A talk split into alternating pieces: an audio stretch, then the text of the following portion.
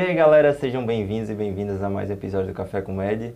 Hoje aqui diretamente dos estúdios do Medicoff, é, a gente vai gravar um episódio diferente, mas com um tom assim voltado para preparação para residência. Hoje a gente está recebendo aqui Augusto Coelho, ele que é CEO do Medicoff, que é médico e urologista pela USP e vai nos contar tudo sobre a trajetória dele, os percalços que ele passou para entrar na residência e como surgiu aí o Medicoff e qual as melhores maneiras de se preparar para a residência que a gente tem, que tem hoje, né? É, seja bem-vindo. Prazer Obrigado. estar aqui no estúdio de vocês gravando. Na verdade, eu que estou sendo bem-vindo, né?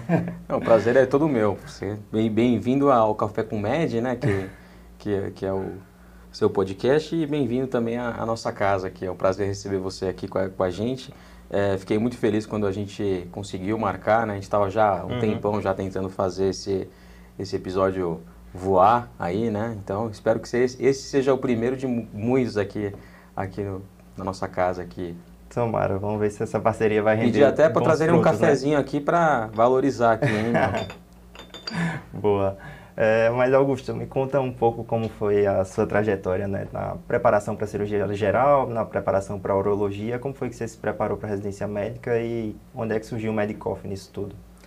Bem, então, é, Esdras, quando eu me preparei para a residência de cirurgia geral, é, eu não fiz nenhum cursinho.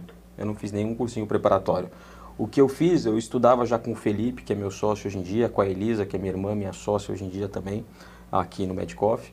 É, eu estudava sozinho com eles e a gente ficava só discutindo questão, discutia questão. Então, duas vezes por semana, três vezes por semana, a gente pegava uma prova na íntegra e fazia esse grupo de questões. Então, eu fazia bastante grupo de questão, fazia bastante flashcard mesmo. E isso era, assim, existia uma cultura muito forte é, na Faculdade de Medicina, na USP, na época. Enfim, a gente tinha umas aulas de revisão lá que ajudavam bastante também. Então, a gente teve essa, essa vantagem de, primeiro, a faculdade dá um suporte muito bom de preparação. A gente tem aulas, de fato, ali com, com pessoas que ajudam a gente, com, enfim, ex-preceptores que... Hoje em dia, até eu dou aula para eles lá, quando eles pedem para eu dar aula de urologia. E, enfim, tudo isso ajuda bastante e os nossos grupos de estudo com discussão de, com discussão de questão. Na época, é, a gente, meu, a gente estava muito na minha casa, muito na casa do Felipe, a gente começou até a anotar tudo na parede na casa dele. A casa dele parecia uma casa de filme de terror, assim, com um monte de coisa anotada assim na parede, assim, cheio de canetinha. De cheio de post-it. Post-it era escrito direto na parede, né? Depois a gente teve que pintar tudo lá. Caramba. A gente, a gente escrevia na parede, assim, ah, isso aqui é importante, tópicos, tal, pá, pá, pá, pá, pá. Então a gente estudava muito na casa dele, assim, a gente tem essa, essa recordação boa. E eu nunca imaginei que a gente ia acabar depois fazendo uma preparação, um preparatório de cursinho, né? Isso acabou vindo, na verdade, quando a gente já estava durante a residência de cirurgia geral. O, na primeira fase, quando a gente estava fazendo a prova do R1, né, o Felipe passou em primeiro lugar e eu passei em segundo lugar. Então, assim, a gente gostava mesmo de, de prova, gostava uhum. de discutir prova. O resultado final, depois da prova prática, eu caí um pouco. Acho que fui para quarta ou para quinta posição.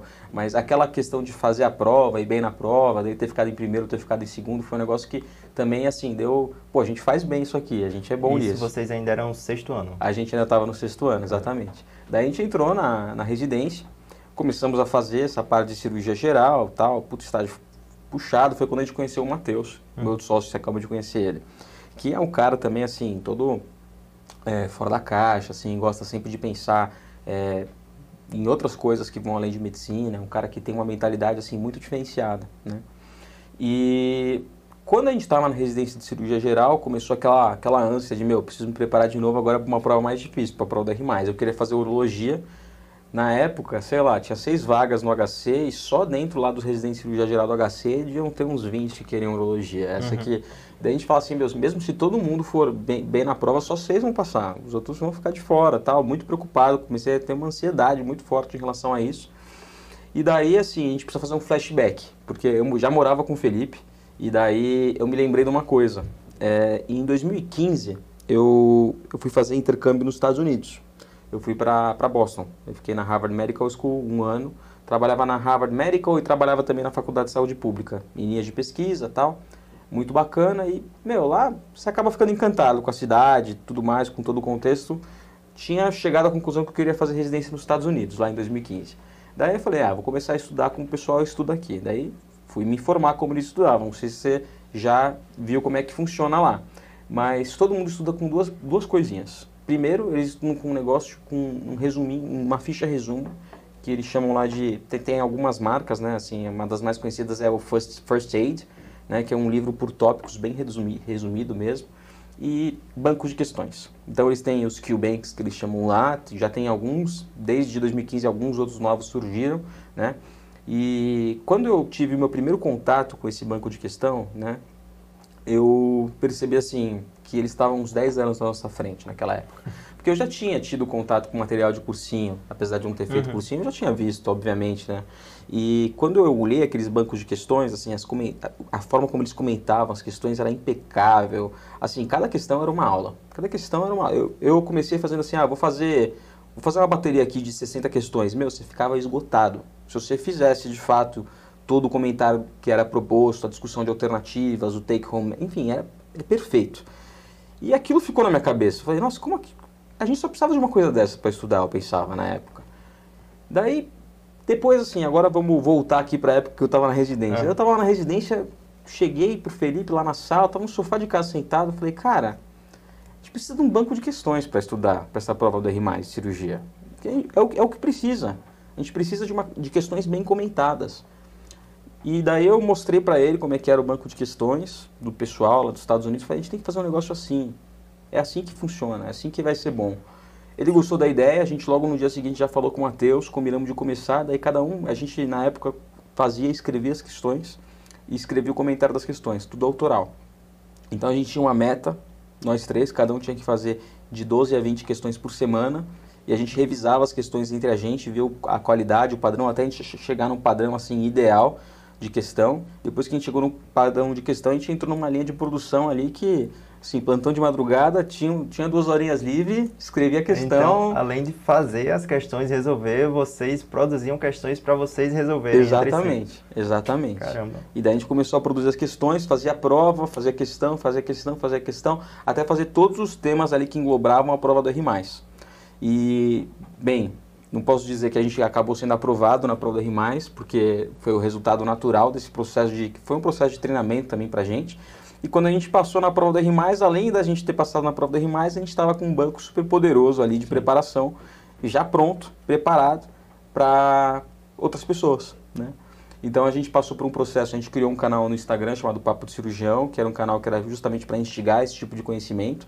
Começamos realmente com R+, e fomos desenvolvendo, né? A gente pegou já um, um desenvolvedor ali, primeira plataforma bem simples, assim, era só para dar pergunta, resposta, uhum. comentário, mas o pessoal gostou muito. A gente logo teve começou a ter clientes que estavam prestando prova de cirurgia geral e muitos que estavam prestando prova de R1 acesso direto compravam porque sabiam que cirurgia era difícil. Cirurgia é sempre um termo meio, meio difícil, meio cabeludo para quem está na prova de acesso direto. E isso também chamou a atenção, inclusive, de alguns alunos de acesso direto que começaram a comprar o banco de questão. E daí, meu, daí o resto é meio história, assim, né? uhum. né? Assim, começou a dar muito certo, a gente começou a ver que existiam outras demandas, né? Que nem eu falei assim, poxa, a gente precisava ter algumas aulinhas também, porque para trazer aqui um conhecimento do especialista, tal, mostrar para o aluno, dar um pontapé inicial, depois ele vai para as questões. Daí a gente conseguiu fazer durante a pandemia, que foi no meu R4, a pandemia, Caramba. a gente conseguiu, enfim, ficou muito tempo em casa, acabou ficando ocioso. Eu ia pro. O HC tinha virado um convidário, né? Não tinha mais cirurgia para fazer. Os meninos também não. O que a gente vai fazer nesse tempo livre? Ah, vamos desenvolver um curso intensivo tal. A gente tenta gravar umas aulas, não sei o que e tal. Então a gente começou a organizar esse curso intensivo já durante o R4, né? Que foi o nosso primeiro curso com aulas, efetivamente, que foi o HIT, que a gente tem até uhum. hoje. E a gente começou a tentar chegar numa fórmula ideal do que a gente acha que é a preparação, porque é muito fácil é, oferecer milhares de opções para o aluno. Mas não sei se você já percebeu, assim, quando a gente tem muita opção na vida, a gente você chega, fica meio perdido. Dá, dá, até um tilt. Você fica meio perdido. Pode dar, pode dar um tilt. Outro dia eu estava vendo lá um Murilo Gun, que é um cara que eu gosto assim, do Instagram, Sim. que ele fala assim, ó, ele estava falando sobre isso justamente, assim, de quando a gente tem um universo de possibilidades, a gente pode até ficar, assim, parado só olhando todas as possibilidades. E muitas vezes, assim, é, quem foca no que falta está sempre faltando e quem foca no que farta tem sempre fartura. Eu acredito muito, muito nisso mesmo. Então a gente tem uma preocupação muito grande em entregar realmente coisa, co contribuições, coisas que vão fazer a diferença na preparação do aluno e tentar tirar do caminho dele coisas que a gente não acha que faz sentido. E eu acho que isso que é que está fazendo a gente ter tantos resultados bons, tantos primeiros lugares em todo o Brasil, porque a gente faz uma avaliação muito crítica e a gente foge um pouco de, entre aspas, apelo de mercado aqui, entregar só porque o aluno quer, muitas vezes não é o que a gente acha que é o melhor. A gente tenta seguir um caminho muito de entregar o que a gente acha que vai ajudar e entregar o que acha que vai fazer a diferença. Então, hoje em dia, a nossa estrutura é basicamente aulas que são com especialistas mesmo, então são mais de 120 especialistas que ensinam cada tema. Então, o reumatologista fala sobre reumatologia, a infectologista que você viu ali na outra sala já que estava uhum. preparando aula de infecto, é, enfim, sempre com especialista. Hoje em dia eu só dou aulas de urologia também, o Matheus e o Felipe dão aula só de aparelho digestivo, porque eu acho que é assim que tem que ser. Cada vez mais a gente vê que a prova, se você comparar uma prova da USP de 2010 com a prova 2022, você vai ver a diferença. Assim, a, a, o nível de dificuldade aumentou muito das provas. Por quê? Aumentou o número de candidatos, aumentou a concorrência, os candidatos estudam mais, o que a gente tem que fazer? Elevar o sarrafo.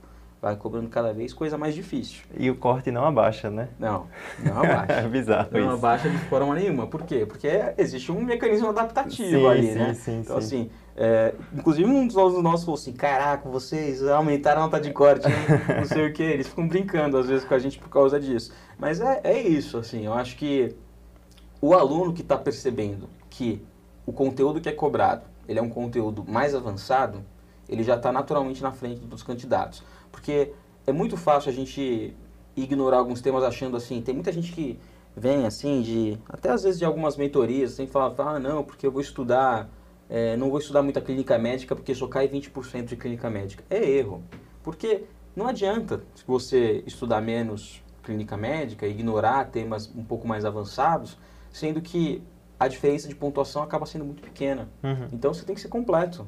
Ainda mais se você está querendo residências muito concorridas, especialidades muito difíceis, dermatologia, psiquiatria, anestesia, enfim, tem várias aí que são bem, bem difíceis. O sarrafo é alto, muitas vezes ali o ganho é, é, é pouquinho, pouca diferença entre o primeiro chamado e o último chamado. Então, enfim, os alunos que estão percebendo isso, eles estão indo melhor, estão tendo assim melhores desempenhos, eu percebo isso claramente. E é interessante isso que você fala de, de questões, né? Tipo, acho Pronto. O seu exemplo, acho que é uma grande quebra de que as pessoas acham que eu tenho que fazer um cursinho para residência para poder passar. Dá para você passar sem? Acho que dá, mas acho que é mais trabalhoso, né, nesse sentido, tipo, de você ir buscar o conteúdo e tal. Acho que o cursinho traz muito um cronograma, né, para você seguir um norte. Com certeza. Porque senão você fica muito perdido, né? Porque assim, conteúdo hoje não falta na internet, de graça, inclusive. Então, Dá, dá, mas se você tem um norte, tem a direção, fica muito mais fácil, principalmente no tempo que, assim, a gente vê cada vez mais médicos se formando, mais gente procurando a residência médica e as provas ficando cada vez mais difíceis, né? Então, é, acho que é, é fundamental, né, esse direcionamento, essas eu acho que, eu a forma que é de estudar, mesmo. né? Eu, a metodologia você, de estudo. Acho que você matou a questão, assim, informação está disponível, a informação está disponível. O que a gente traz aqui, na verdade, é a organização. Uhum. A organização dos professores especialistas, a organização das fichas resumo, a organização de como é comentada a questão. É um, é um atalho de tempo. Sim. Então, é, muitas vezes acaba sendo custo benéfico esse atalho de tempo, porque quanto tempo você não investiria, e tempo também é dinheiro, é investimento que você faz, para você adquirir esse grau de organização para sua preparação provavelmente muito mais tempo. Talvez você não conseguiria fazer isso no mesmo ano que um aluno nosso faz. Então, mas é verdade, dá para estudar também sem cursinho, não tem, é, dependendo do seu perfil, você Sim. consegue ter bons resultados também. E muita gente pergunta pra gente que, tipo, cada vez mais acho que as pessoas conseguem ver esse tipo de conteúdo no Instagram e, tipo, o pessoal no primeiro período perguntando quando que eu começo a me preparar para residência. Tipo, o cara não, não viu nem anatomia ainda e já está preocupado com a residência médica. É, o que, é que vocês defendem, o que é que vocês falam? Vocês acham que é uma preparação no quinto ano, no sexto ano? Quando que é interessante iniciar essa preparação? É, então, Esdras, eu acho o seguinte, em relação a esses alunos, o que, o que tem mudado, na verdade, é que isso é uma coisa até natural desse processo de abertura muito grande de curso de medicina, é que, tudo bem, vestibular de medicina é difícil, tem vestibulares de medicina que são super concorridos e continuam sempre, e vão sempre ser concorridos, é, como eu falei, fiz medicina na USP. Para mim, quando eu passei em medicina na USP, eu achei que estava tudo resolvido. Uhum. Eu achei que, meu, não tinha mais nada que. Eu achei que eu tinha passado ali na maior dificuldade da minha vida. E na época foi realmente, e continua sendo uma das maiores alegrias da minha vida, ter passado em medicina na USP. Porque, enfim, eu não conhecia ninguém que tinha feito medicina na USP na época. Agora eu conheço, né? Obviamente. mas, mas na época, para mim, isso era uma coisa de ET, entendeu? Então é, eu nem não acreditei. O seu próprio sarrafo vai ficando mais alto, Exatamente. né? Porque você passou medicina na USP, que era uma coisa assim inimaginável. Você tá lá, mas tipo todo mundo tá lá com você, né? E daí, assim, quando você entra nesse contexto, você fica assim, é, meu, beleza, estou em medicina na USP, agora vou fazer a prova de residência. Daí você já tem uma dificuldade de aceitação de, assim, é, eu preciso passar na residência, eu preciso continuar meu processo. Uhum. E isso causa uma ansiedade muito grande. Então, quando o aluno se dá conta de que o sarrafo dele não acabou no vestibular, ele vai ter outro e outro talvez, mas Sim. uns dois ou três na vida, começa uma ansiedade de que ele não quer ficar num limbo, ele não quer ficar desamparado, ele não quer ficar ali, é, enfim, alguns vão acabar virando médicos generalistas, vão tocar com plantão, vão fazer isso a, a, o resto da vida, mas a gente sabe que o médico especialista é um médico que ele tem menos horas de trabalho, ele consegue ser melhor remunerado, ele tem uhum. uma qualidade de trabalho melhor, e também, muitas vezes, você já entra na faculdade com um sonho. Tem gente que tem sonho de virar cirurgião, tem gente que tem sonho de virar dermatologista e assim por diante. Então, quando ele se dá conta de que esse sonho tem mais um muro que ele precisa passar, começa uma ansiedade muito forte. E é o que você falou, assim, eu acho que primeiro ano, segundo ano, acho que não é o momento ainda, a gente nem passou por essas fases. Inclusive, a gente desenvolveu um, um um ambiente de aulas, especialmente para esses alunos que estão do primeiro ao quarto ano, que a gente chama de Medical Coffee Academy, é gratuito, você pode ir lá acessar, lá já tem aulas de exame físico, anatomia uhum. e, e, coisas que também são relacionadas a soft skills também, comunicação. Ah, ano passado a gente fez um evento chamado Mad Max, que a gente reuniu ah, vi, esse pessoal, vi. falou bastante sobre isso e, e também está lá também o Mad uhum. Max disponibilizado para quem quer assistir, gestão de tempo, que o Henrique Cole foi falar, é, Pô, teve, teve, tanta gente que se eu, vou ser até injusto de só citar alguns nomes sim, aqui, mas sim, Hélio sim, Barros falou de finanças. A gente enfim, gravou com ele, Hélio é, Barros. O Ricardo de Lázaro, que é o, que é o CEO da Genera, falou sobre inovações na medicina. Enfim, é um negócio que abre realmente sua cabeça. Então tá tudo lá no Medical Coffee Academy, gratuito, primeiro ao quarto ano. Pode entrar, pode acessar e pode compartilhar com os amigos. Agora, a preparação para a residência médica, eu acho que é legal ela começar a partir do internato, a partir do quinto ano é o que a gente recomenda aqui, ou a partir do sexto ano para alunos que, que também, assim, se você está no quinto ano, você já se conscientizou da sua preparação, você pode começar estudando apenas os seus estágios ali durante o internato também, e você pode começar no sexto ano, isso é uma opção, mas ele sabe que tem um perfil de aluno também que, tem, que é mais ansioso, que já quer começar a entender como as questões são cobradas na prova, então a gente tem também esse modelo, que a gente chama aqui de completão de dois anos, que é onde o aluno ele entra na nossa linha e ele, ele termina lá só no final do sexto ano, né? É, e isso é uma coisa que eu acho bem legal, assim, eu sempre, eu acho que eu sou a pessoa que mais faz essa frase na vida porque eu acredito muito dela, que quando a gente compra uma furadeira, na loja de ferramenta com uma furadeira, a gente não quer uma furadeira, a gente quer um furo na parede, a gente uhum. quer, sei lá, colocar um parafuso na parede, né? E a mesma coisa que quando o aluno vem perguntar para mim, Augusto, o que, que eu faço? Curso extensivo, eu faço curso extensivo, eu faço HIT, eu faço o reta final dominada, nosso preparatório para a segunda fase. Então, para mim é a mesma coisa. Por que, que a gente centralizou todos os nossos produtos num produto maior que a gente chama de Elite, que dá uma solução completa? Porque eu não quero, para mim, é, para o aluno, para mim e para o aluno, né, tanto faz se é o extensivo, se é o HIT, se é o reta final, eu quero dar aprovação para ele, eu quero dar o melhor resultado possível. É esse é o resultado que o aluno quer. Então, a única coisa que eu posso recomendar é o que a gente tem de melhor. Né? É a parada da casa que é, que é o Elite. Lógico que uhum. nem todo mundo vai fazer o Elite, enfim, você tem a opção de fazer outras coisas tal, mas a gente quis realmente fazer um, um, produto único onde o aluno não gasta mais nem um centavo ali de preparação e sabe que vai ter uma preparação completa. Então é por isso que a gente faz é, esse modelo e a gente tem esse modelo de dois anos também, esse completão de dois anos, que acaba sendo financeiramente muito mais interessante para o aluno e fica tranquilo sabendo que ele vai ter uma preparação que vai levar ele lá do começo até o fim. Né? E, e eu acho que isso é bacana em especial num contexto em que assim, tem muita informação é, em jogo. É, a gente sabe que esse negócio de residência médica é, acaba, assim, muita gente falando a respeito, tem muitas opções para você pesquisar. Então, justa, assim, nosso trabalho aqui é tentar simplificar um pouco as coisas, assim, Uhum. tentar falar assim, olha, eu consigo te dizer, assim, com tranquilidade, durmo em paz, tranquilo, que você vai ter acompanhamento desde o começo até o final Uhum. da sua segunda fase. Não vai ter assim, opa, mas ó, talvez ó, tem isso aqui também. Sim, é lógico que talvez, por exemplo, ah, quero, eu- a gente está pensando em fazer, por exemplo, um- uma imersão presencial aqui esse ano, né? Tem algumas coisas que vão, enfim, alguns alunos vão, vão querer adquirir a parte, mas assim, a nossa solução completa está aí, no Completão Dois Anos, no Elite, isso me deixa muito tranquilo e muito realizado de conseguir fazer um negócio que tem um preço justo e que realmente entrega muito resultado. Quem entrar na nossa página vai ver ali centenas de primeiros aprovados que a gente tem tido esse ano. É, esse lance de quinto, sexto ano, é, tipo, é a coisa que muita gente pergunta e fala, tipo, eu gosto de responder assim, tipo, o que aconteceu comigo, né? Eu entrei no meu internato no meio do ano, então, naquele meio do ano ali, eu não estava fazendo nenhum cursinho para residência, não estava me preparando e entrei no mundo novo, né? Que eu não tinha aula, não tinha ninguém para me direcionar, só tinha o meu internato. E na época eu tive contato com um colega que estava no 12º período e ele estava estudando muito forte para residência, né? Ele falava muito fazer questões, tipo, no intervalo ele estava lá fazendo questões. E aí eu comecei a aplicar isso, né? Tipo, eu estudava as coisas que eu via no internato e começava a aplicar nas questões. E, tipo, no final do meu primeiro rodízio, que foi pediatria na época, eu consegui ver, tipo, o quanto eu tinha retido mais de conteúdo, né? E o quanto mais eu conseguia ajudar e, tipo, entender a- as doenças da pediatria. Porque eu via na prática, eu aplicava nas questões e eu ficava revisando, né? Durante aquele período todo.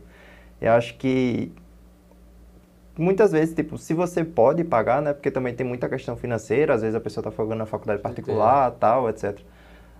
É bom, é porque acho que você começa a entender o, o contexto da preparação para a residência. Tipo, você começa a se ambientar e começa a entender como vai ser o seu sexto ano, o que é que você tem que fazer no seu sexto ano.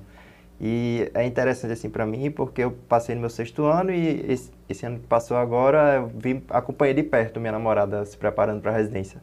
E eu vi o quanto ela cresceu, principalmente na reta final. E foi, tipo, em cima das questões. Tipo, ela fazia uma prova hoje, é, no outro dia estava desesperada atrás dos recursos, né? Catando recursos todo canto para recorrer, e depois ela corrigia a prova. Ela sempre via as lives de correção da prova.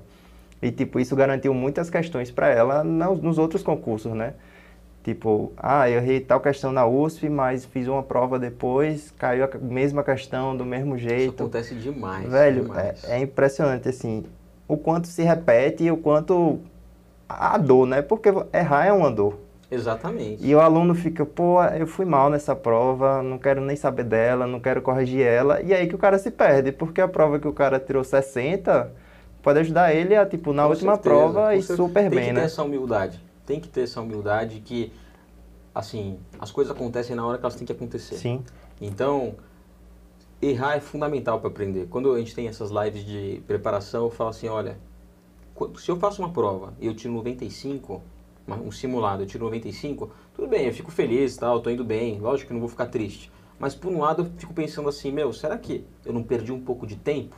Uhum. Eu gosto de fazer simulado que eu tiro 60, 70, porque daí tem muita coisa que eu tenho para aprender. Eu tenho ali um gap muito grande de aprendizado. Então a gente tem que ter essa humildade realmente de saber primeiro que a gente não sabe tudo, obviamente, ainda bem. E em segundo lugar, que errar é fundamental. O que mais você tem conhecimento é o erro, é o processo de você errar.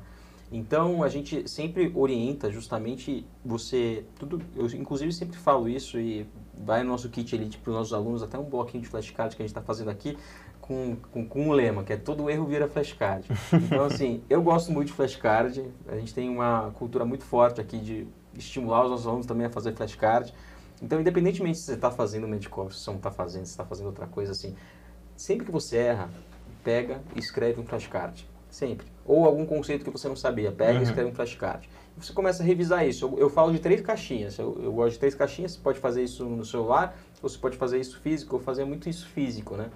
E você vai lá, você vai deixar a sua caixinha de difícil lá, e você vai fazendo essas coisas que você erra.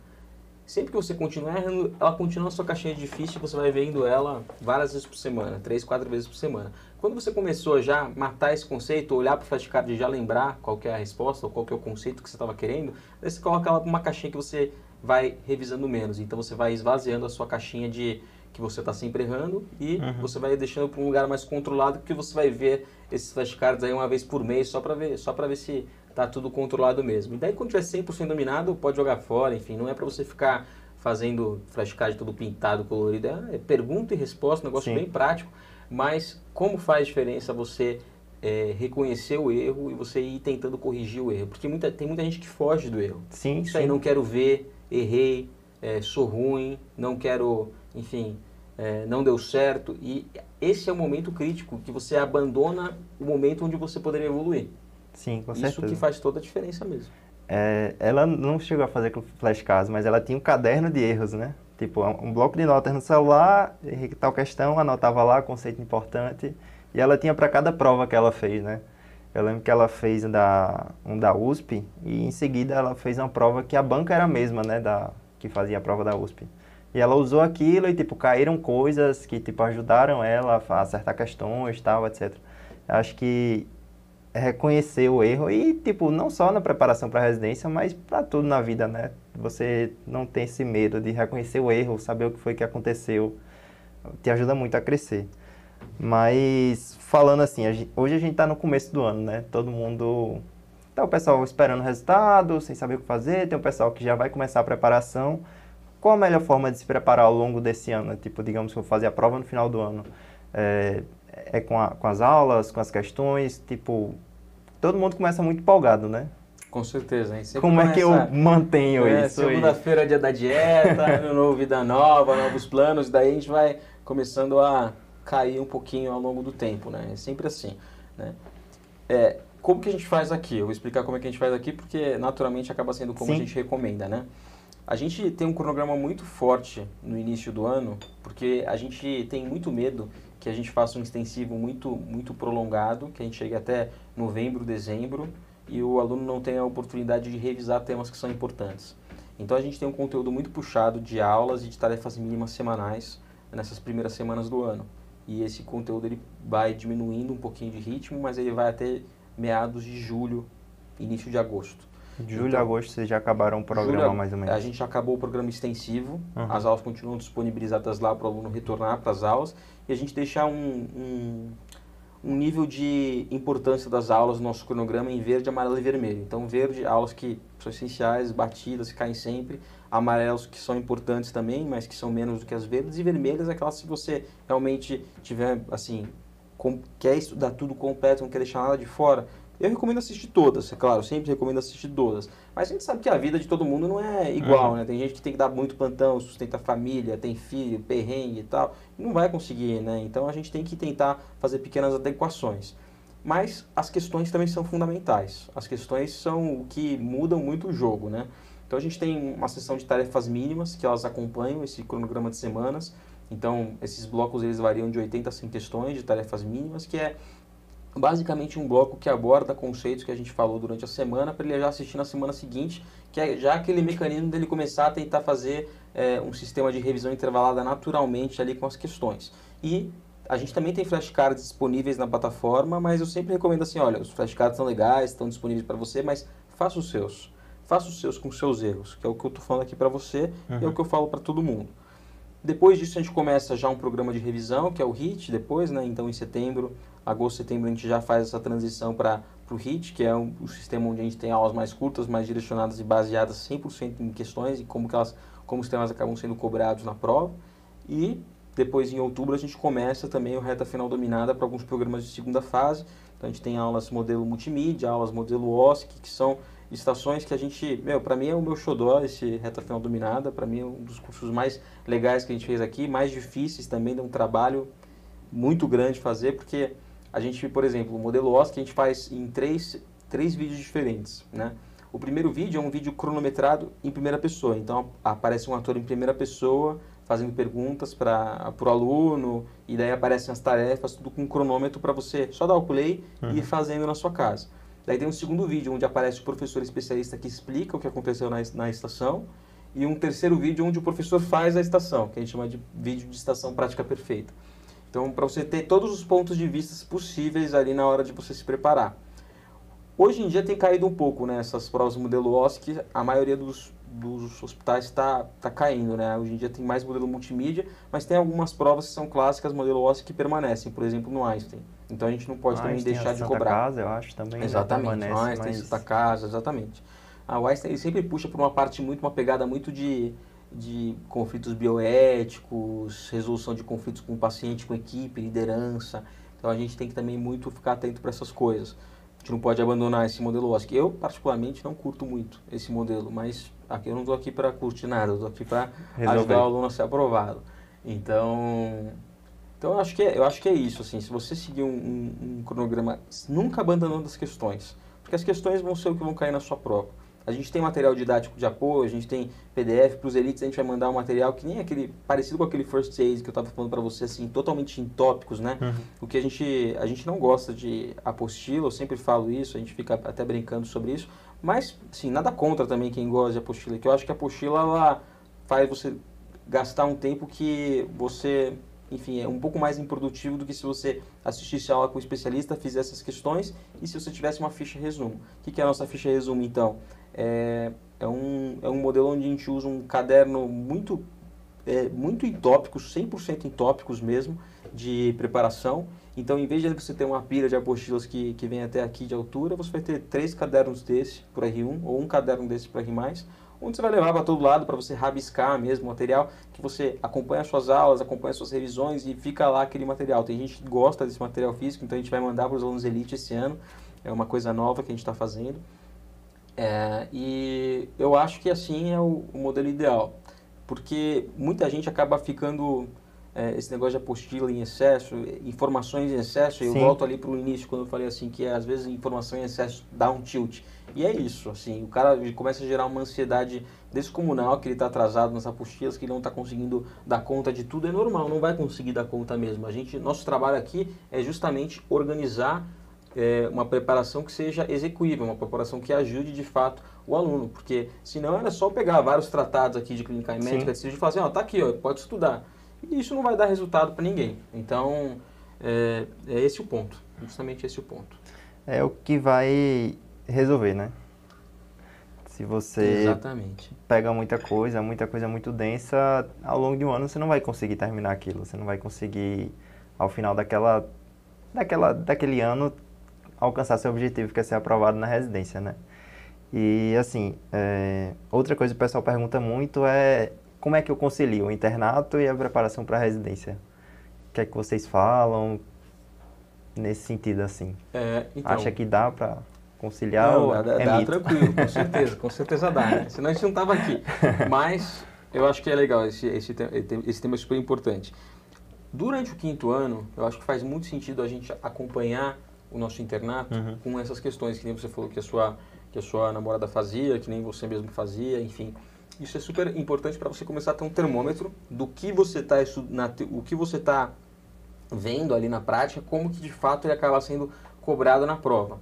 Porque muitas vezes assim a gente tem uma uma visão meio equivocada disso, porque a gente vê às vezes a coisa na, na prática vê, vê de um jeito e daí, pô, eu estudei lá, por exemplo, peguei o seu exemplo aí de, de imagina que você vê um paciente com coqueluche, daí você estuda um pouco sobre coqueluche e tal, e daí quando você vai fazer questões de coqueluche, eles cobram coisas que você não estudou, ou coisas que, enfim, que não são tão associadas assim à prática clínica. Uhum. Talvez eles peçam algumas outras coisas que são meio batidas nas questões. Então, juntar as duas coisas é fundamental porque são mecanismos de memória afetiva também, de você estar tá vendo ali o seu paciente, de você estar tá aprendendo, você está vendo como isso é cobrado na prova de residência. Isso ajuda a gente a memorizar muita informação. Então, eu recomendo sim, mas no sexto ano, especificamente, eu acho que o jogo tem que mudar um pouquinho, porque a gente tem outras coisas que a gente tem que trabalhar, a gente tem um ano de trabalho que, às vezes, a gente vai ter que diferenciar o seu estudo para residência do que você está estudando no estágio. É, a maioria dos estágios de sexto ano acabam sendo voltados para pronto-socorro e para emergência, né?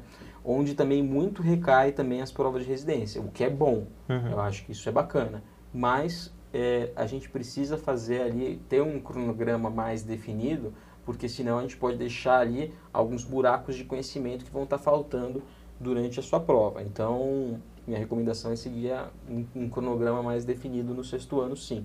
Tá? E no quinto ano, se você conseguir associar um cronograma, legal, muito bom. Eu acho que muita gente vai conseguir, vai, vai ter bons resultados. Se não, a gente pode utilizar granulação de bancos de questões para acessar essas questões realmente, acessar os comentários das questões e entender como estão caindo e vai funcionar muito bem também.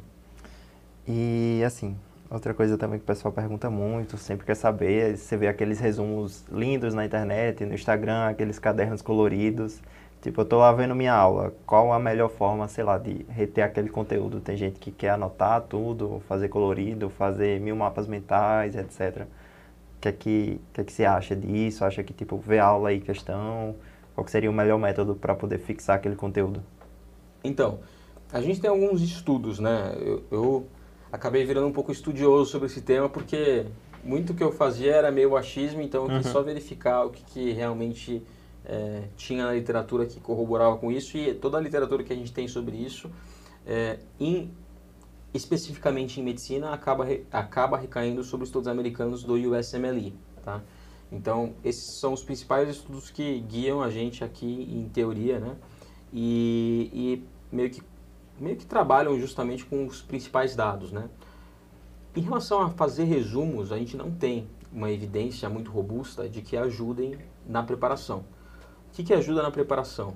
Que a gente tem evidência a nível, assim, não vou dizer que é nível A porque não tem estudo clínico randomizado, mas o melhor, melhor grau de evidência que a gente tem é em relação ao banco de questões realmente, tá? Então, quando, é, quando a gente estuda sobre esse tema, a gente vê que tem alguns estudos que fazem avaliação de nota com base em completude do banco de questões, né? O banco de questões mais famoso da, da residência americana chama UWorld, né? Se vocês quiserem entrar, é, é um banco de questões que eles que tem a melhor avaliação lá nos Estados Unidos. E esse banco de questões para o STEP 1, que é uma das fases mais difíceis da, da, das provas dos STEPs, né, do USMLE, ele, ele tem, esse banco de questão tem muitas questões, ele tem cerca de 2.400 questões. E daí tem um gráfico, eu sempre mostro esse gráfico, que, que mostra que os alunos que fizeram metade desse, desse banco de questões ficam com uma nota aí ao redor de 80, os alunos que fizeram banco de questões completo, eles ficam com uma nota ao redor de 120. E os alunos que fizeram banco de questões completo e fizeram novamente, ou seja, zeraram duas vezes o banco de questões, eles têm uma nota de 140 a 150, eles têm as maiores notas possíveis. E daí o estudo próprio fala que, assim, não viu diferença estatística em alunos que fizeram resumo ou não fizeram resumos, e fala também sobre flashcards, que flashcards tem também uma diferença estatística. Então, flashcards e resolução de questões é o que tem realmente evidência, evidência ali, tá? É, eu continuo achando que as nossas aulas fazem muita diferença, nossos alunos também falam isso, minha experiência pessoal com as aulas também é muito boa, eu recomendo fortemente assistir as aulas. É, mas o banco de questões de flashcards a gente não pode ignorar a robusta evidência que a gente tem aí da utilização deles para incremento ali de questões na referência principal que a gente tem, que acaba sendo essa prova, assim, o modelo mais parecido com o que a gente teria. É, e veja que eu estou falando que o banco tem 2.400 questões. Então, às vezes eu falo assim, às vezes eu, eu, eu, recebo muito essa dúvida, assim, ah, mas quantas questões tem o banco de questões de vocês? E hoje em dia a gente tem muito mais questão que isso, né? A gente tem 20 mil questões que são comentadas padrão bancos de questões americanos, né? E muita gente reclama, acha pouco, uhum. né? E tudo bem, você tem direito de reclamar, não estou nem discutindo sobre isso, mas existem algumas comparações, algumas comparações que a gente tem que fazer aqui, né? Existem bancos de questões, por exemplo, que tem 150, 160 mil questões, que não tem o mesmo padrão de comentário que a gente faz, mas que tem um volume muito grande, né? E se você fizer 50, 60 questões por dia, se você fizer um cálculo de padaria, você vai gastar 4 anos fazendo essas 150 mil questões. E daí, de novo, voltamos para aquele primeiro início aí que a gente falou que excesso de possibilidades dá um tilt. Não vai conseguir fazer as 150 mil questões e não vai conseguir direcionar para saber realmente que você aprendeu tudo o que precisa. Então a gente precisa fazer um cerco ali e proteger o nosso aluno desse excesso de informações. E essa é uma preocupação muito grande nossa. Então a gente seleciona realmente, a gente tem provas, diversas provas de anos anteriores também para você acessar, mas o nosso banco de questão ele tem que estar tá ali amarradinho, para que o aluno faça realmente um número execuível de questões e cubra todos os temas. Eu acho que isso é fundamental e é difícil às vezes falar para o aluno que, assim, meio que contrariar a ideia dele do que, é, do que pode ser uma boa preparação. Às vezes é muito mais fácil a gente simplesmente falar assim, olha, tá aqui, tô. Mas a gente não quer, porque a gente quer que o aluno tenha bons Sim. resultados. E é, é interessante esse negócio do número, porque no ano que eu me preparei, no final eu conseguia ver, né? a quantidade que eu fiz. Eu acho que eu fiz, foi entre 12 e 13 mil questões. Que, assim, Esse é o assim, número mágico. É, é um número que é um número muito grande quando você para para olhar o todo, mas assim, se você faz um pouquinho todos os dias, se você faz as provas, você chega nesse número com tranquilidade e consegue chegar com, com uma bagagem muito boa, né? Chega um momento que você bate o olho no enunciado, você já sabe a resposta, né? Tipo, já sei o que ele quer. Então, acho que é, é muito isso, né? Tipo, o que você está falando, não adianta ter 150 mil questões se você não vai resolver, né? Acho que você tem que ter uma quantidade razoável e que vai te preparar de uma maneira direcionada. Mas quando a gente fala de resolução de questões, de estudo, é, muita gente se preocupa também na revisão, né? Tem aquela curva muito famosa, né, de Ebbinghaus, esquecimento, tal, etc. Como é que vocês fazem no curso de vocês? O que é que vocês recomendam? Como é que funciona essa questão das revisões? Revisão ah, pelas questões, revisão pelo, pelos flashcards do, com os erros? Como é que essa questão aí? Então, em primeiro lugar, acho que os flashcards eles são fundamentais. Flashcard, assim, é dia a dia. Estou no ônibus, estou fazendo uhum. flashcard, tempinho, estou fazendo flashcard. Eu acho que a vantagem do flashcard é a praticidade. Porque questão, acho que depende um pouco mais de você parar, tem um lugar especial para você fazer, se concentrar. O flashcard é só ali, aquele para você manter uma musculatura ali. Né? Uhum. Né? Então, ali é onde o momento da hipertrofia é nas questões, né? Então, assim, eu acho que nas questões, como que a gente faz? No, no, no, nosso sistema, a gente tem o aluno baixa uma planilha, onde você coloca ali a bateria de questões que você fez, você coloca o tema que você fez, ele já vai propor as datas que você tem que fazer ao longo do ano, né? Ele propõe quatro revisões ao longo do ano, mas se você tem desempenhos muito grandes na matéria, ele, ele mata algumas dessas revisões porque ele entende que você já está indo muito bem nesse tema, então ele deixa duas revisões em vez de quatro. Então é mais ou menos assim que a gente trabalha. A gente oferece um, o Felipe Capri, um dos, um dos alunos, eu acho que foi o Felipe, que passou em primeiro lugar em clínica médica imagem e endocrinologia, ele mandou um depoimento muito legal pra gente. Ele falou assim, olha, eu não fiz nada demais, assim, foi, como você teve esse resultado, tal, não sei o que, a gente quer sempre saber como, o que, que os alunos usaram, que, pra, uhum. inclusive melhorar, né, assim, porque, pô, o cara teve bom resultado e, meu, a gente vive de resultado. A gente sabe que a gente tem que seguir realmente o que as pessoas que têm resultado fazem. Pô, eu não fiz nada muito diferente do que vocês falaram. Usei a planilha de revisão intervalada, fiz questões é, e assisti as aulas. E pronto. Então, é, eu acho que esse, esse, confiar um pouco no processo, você precisa... É, não estou nem falando aqui só de Medicoff, tá? Assim, você que, se você entrar em qualquer um desses processos, eu acho que você tem que passar por um processo também de confiança no processo. Porque muitas vezes você vai estar... Tá, é, se questionando, a, vizinha, a grama do vizinho vai ser mais verde, você vai achar que tem alguém que está estudando mais que você, ou que está fazendo melhor que você. Então, assim, escolha uma coisa que você confia e segue o que está sendo dito. Porque senão a gente começa... Eu conheço muitos alunos também que eu já eu acabo fazendo, assim, um, alguns mentoramentos individuais, assim, com, com algumas pessoas, assim, que, meu, o cara, ele, por insegurança, por insegurança, ele acaba comprando cursinho tal, cursinho tal, cursinho tal, cursinho tal, depois ele não sabe mais o que fazer. Ele, não, ele fica sobrecarregado naturalmente, uhum. mas ele que buscou essa sobrecarga para ele. Então, assim, escolha uma coisa que você vai se comprometer aí do início até o fim. Eu acho que se você se apegar a esse excesso mesmo de coisas, a chance de dar errado é muito grande. Então, faça uma escolha consciente do que, com base nos resultados, pesquise, veja o que está sendo oferecido, mas faça uma escolha e, meu, trabalhe em cima dela. Que eu acho que é assim que você tem mais chance de ter resultado. Que era até o que eu ia perguntar a seguir, né? Porque você começa muito animado, às vezes aquele primeiro simulado que você faz, você vai tirar 40, 45, 50, e vai ter aquela pessoa que tirou 90 e você fica, como é que essa pessoa tá começo do ano já tirou isso? E você acha que você nunca vai chegar lá, né? Você vai fazendo as provas na íntegra, toma pau, toma pau e tipo, magicamente, mas na reta final a, a sua nota começa a subir, né? Tipo, você começa a chegar ali no nos 60, 70, mas tipo, muita gente acaba desistindo no meio do processo. Além de confiar no processo, tem mais alguma coisa, mais alguma dica que você possa dar para o pessoal, para tipo como se manter firme, né? Tipo, como não surtar, porque é complicado. Vocês é, trabalham com alunos, você, vocês, vocês sabem como é, né? Não, é muito complicado, é muito complicado. Assim, a gente eu acho que o nosso grande inimigo muitas vezes é a nossa ansiedade. Uhum. Muitas vezes, muitas vezes. E, assim, pessoas de, que, que, trabalham com alta performance falam isso, né? Assim, você pensar assim, em esporte, por exemplo. Eu acho que, pô, Imagina quem está correndo 100 metros rasos ali, que os milímetros vão fazer a diferença, os milímetros segundo, os milissegundos vão fazer a diferença ali em quem vai ficar em primeiro, quem vai ficar em segundo lugar. Se você não me disser que o mental não faz diferença, faz uma diferença extrema, extrema, extrema.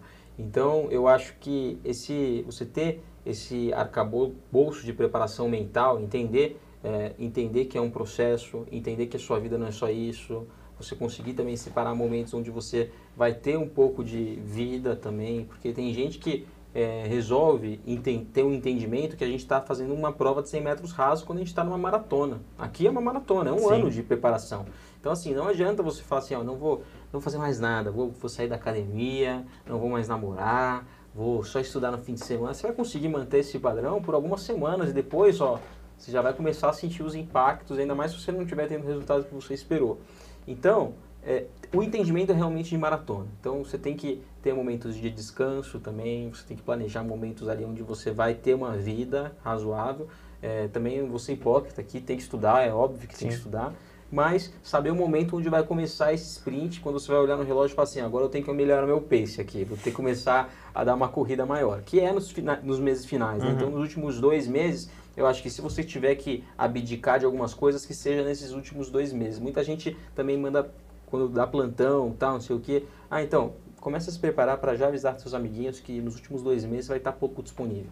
Se prepare financeiramente, faça isso. Então, você faz todo um processo ao longo do ano, tenta acompanhar, faz, faz esse acompanhamento e deixa já preparado psicologicamente, mentalmente, que nos últimos meses é o mês que você vai ter que realmente dar aquele sprint. É muita informação que a gente tem que lembrar para a medicina, então fazer um sprint bem feito faz a diferença. Fazer uma preparação que a gente consegue memorizar mais temas faz bastante diferença. Que é mais ou menos o que a gente tenta fazer no HIT com os alunos. E esse sprint final, é baseado no que? Nas provas na íntegra, nas questões, nos erros que você cometeu ao longo do ano, fazer prova com de prova, como é que... Olha, a nossa preparação final, eu, eu costumo, assim, eu gosto muito do modelo de você fazer um estudo com HIT, e antigamente eu falava para você ir de hit com tudo e, e, daí depois da primeira fase, no D1, depois da primeira fase, começasse a estudar com reta final dominada, que é a nossa preparação OSCE multimídia. Como a USP mudou e virou uma fase única, né, eu estou sendo obrigado a falar assim, não dá mais para fazer dessa maneira, tem que estudar o HIT junto do reta final, que é um desafio dobrado. Ah, na prática, a gente tem que começar a aumentar o pace aí, aumentar a velocidade de preparação, em vez de a gente puxar para os dois meses finais, a gente precisa de três, quatro meses. Então, assim, tá um pouquinho mais difícil essas provas de fase única, vamos ver como é que vai ser é, os editais desse ano, né? Espero, eu acho que eu particularmente não gostei desse modelo em fase única, uhum. eu preferia um modelo né, um modelo mais híbrido, sei lá, com multimídia, enfim. Não sei como é que vai ser, né? Eu não tenho nada a ver com nenhuma banca, Sim. só estou aqui só para opinar, me dar minha opinião pessoal mesmo. Mas é, é isso. Basicamente, eu acho que é isso. É, para mim, é hit reta final dominado. Eu tenho que, tenho que puxar aqui minha, minha, minha sardinha, obviamente, mas para mim, eu acho que é, são os melhores, é, são os que dão a melhor recompensa, acabou o teórico ali para essa fase final. É, tem alguma mensagem final que você gostaria de deixar? Alguma dica, alguma coisa assim? O pessoal que está se preparando vai enfrentar esse ano aí. É, eu, se, se quiser deixar alguma frase final para quem faz preparação para a residência, que eu acho que é bem, é, bem interessante, assim, que eu, que eu gosto também de pensar, é que, pô, passar na residência dos seus sonhos é muito legal, passar no melhor lugar é muito bacana, passar numa colocação boa é melhor ainda, tudo isso é muito bom, mas não não não tome isso como uma como um tudo ou nada no sentido de que sua vida vai acabar que as pessoas vão olhar todo para você. Na verdade a grande verdade é que se você, eu acho que a mentalidade que você tem que ter é, é, essa essa obrigação esse senso de obrigação em ser aprovado da residência muitas vezes acaba com o nosso psicológico e acabou muitas vezes com o meu psicológico nessa época eu tinha muita ansiedade pensando o que, que as pessoas pensariam se eu não passasse na uhum. residência uhum. E eu acho que muitas pessoas passam por essa situação também. Olha, o dia seguinte vai amanhecer normal, você vai ser médico, você vai trabalhar, você vai dar seus plantões, você vai ganhar dinheiro, você vai voltar a estudar. Quem gostava de você vai continuar gostando de você. Quem não gostava de você talvez vai encontrar um motivo, falar, tá vendo? Então assim, a vida é assim. Você fica assim, esquece esse, esse peso pessoal de ser aprovado na residência é, que esse, esse peso é, é uma fumaça assim que, que a gente coloca ao redor da nossa preparação, uma ansiedade que gera isso é enorme, gerou em torno de mim por muito tempo. E, enfim, se eu pudesse dar uma mensagem seria essa. Tira esse peso das costas e faz o seu trabalho duro que vai dar certo. Ah, legal. É, acho que muita gente acaba esquecendo isso, né? Que você já é médico, né? Você já tem sua profissão, você já tem um título superior. Você, você já é alguém, né? Digamos assim, né? Você não é mais a pessoa do, do pré-vestibular que, Exatamente. pô, não, não entrei na faculdade, acabei meu terceiro ano, eu sou, entre aspas, desempregado, né? Estou estudando, não tenho nada ainda, não tenho nada, não tenho essa incerteza. Você é alguma coisa, você já, já venceu muito, né? Que tipo, seis anos de medicina, querendo ou não, não são fáceis. Nem pouco. Independente da faculdade que você faz, o que você faz, só cada um sabe a dor que passa.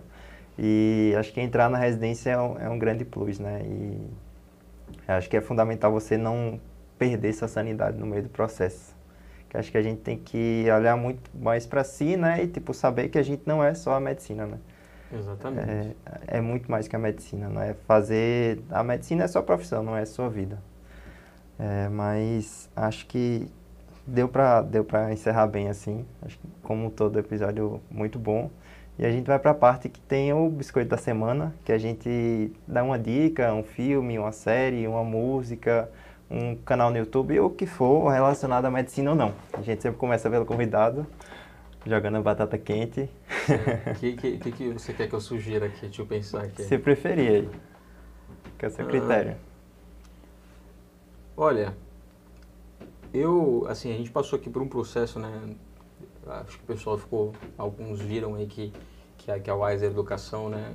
É, já está fazendo parte do nosso time também agora, né? Eles, eles entraram com, com um investimento aqui com a gente e uma das principais pessoas lá, né, um fundador da Wise Educação, que é o Flávio Augusto, ele, ele tem um canal no, no Instagram chamado Geração de Valor, que eu Sim. acompanho muito, acho que os insights dele, assim, é um cara completamente acima da média, e tem um livro que eu gostei muito de ler, que é o Ponto de Inflexão. Sim. Que, bem, ele fala, assim, momentos da vida dele que fizeram toda a diferença, as decisões que ele tomou e que, enfim, tornaram a trajetória dele uma trajetória muito diferenciada. Eu gosto muito desse livro. Eu gosto também, e eu acabo lendo muito sobre empreendedorismo, porque acabei virando um empreendedor, né? É, a vida acabou me fazendo tornar um empreendedor. E eu gosto muito também do livro do Guilherme Benchimol, que é o, que é o senhor da, da, da XP Investimentos, né? Sim. Que é um livro que chama Na Raça. Eu acho que mostra, assim, um pouco de que como as coisas começam, assim. Às vezes a gente, sei lá, às vezes as coisas começam de lugares onde a gente não imagina e muitas coisas, elas derivam exclusivamente, realmente, da nossa raça pessoal, do nosso da nossa vontade de querer fazer acontecer. Isso é muito maior do que empreender, né, ter uma empresa, né? Eu acho que é, se a gente levar isso para nossa vida, né, como um todo, se a gente entender que as coisas elas derivam muito do, do esforço pessoal que a gente coloca nelas, eu acho que é, a gente consegue tudo tudo consegue ficar um pouco mais fácil. Então eu gosto muito dessa, eu gosto muito de biografia no geral, por isso que eu falei duas assim. Eu sempre quando eu leio alguma coisa acaba sendo biográfico. Ah, é, acho bem interessante esse lance de biografia, que você começa a entender como aquela pessoa chegou lá, né? Também é. sou muito curioso em relação a isso. O Flávio Augusto acompanha ele também demais, o cara é, é fora da curva, né? É a pessoa que você vê a história dele e você vê que Totalmente. o cara lutou muito e, tipo, hoje você só olha o cara lá no topo, aí você fala, ah, é muito fácil.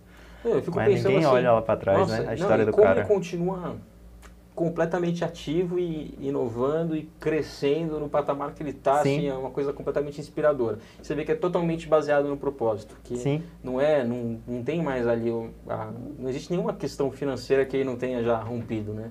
Eu acho que é uma questão de propósito mesmo e isso me traz uma admiração muito grande por ele. Para mim a melhor frase dele é estabilidade não existe. Com isso certeza. aí é surreal assim. Com certeza. Bom, é, meu biscoito da semana vai ser uma série é, do Netflix que eu estou assistindo, que fala sobre dinheiro, que a série chama Ozark. É, Ozark nada mais é, o cara é um contador e ele lava dinheiro para um cartel mexicano. E aí, tipo, no meio dessa lavagem de dinheiro, ele já lava dinheiro há um tempo e um dos sócios dele desviou parte do dinheiro. E o cara do cartel descobriu. E aí o enredo da série é todo em torno disso, né? Ele mata o sócio dele, mata algumas pessoas e ele fica meio que refém do cartel para poder conseguir lavar mais dinheiro. Ele promete fundos imundos e o desenrolar da história assim é, é surpreendente. Cada coisa que vai acontecendo é, é muito boa a série. Acho que tem quatro temporadas no Netflix. Já matou já? tá quase lá, porque eu tô assistindo com minha namorada, ela passou um tempinho aqui em São Paulo, a gente assistia, assistia, mas aí tô terminando. Eu já tô já assistindo acaba. Last of Us agora, que tá na moda aí.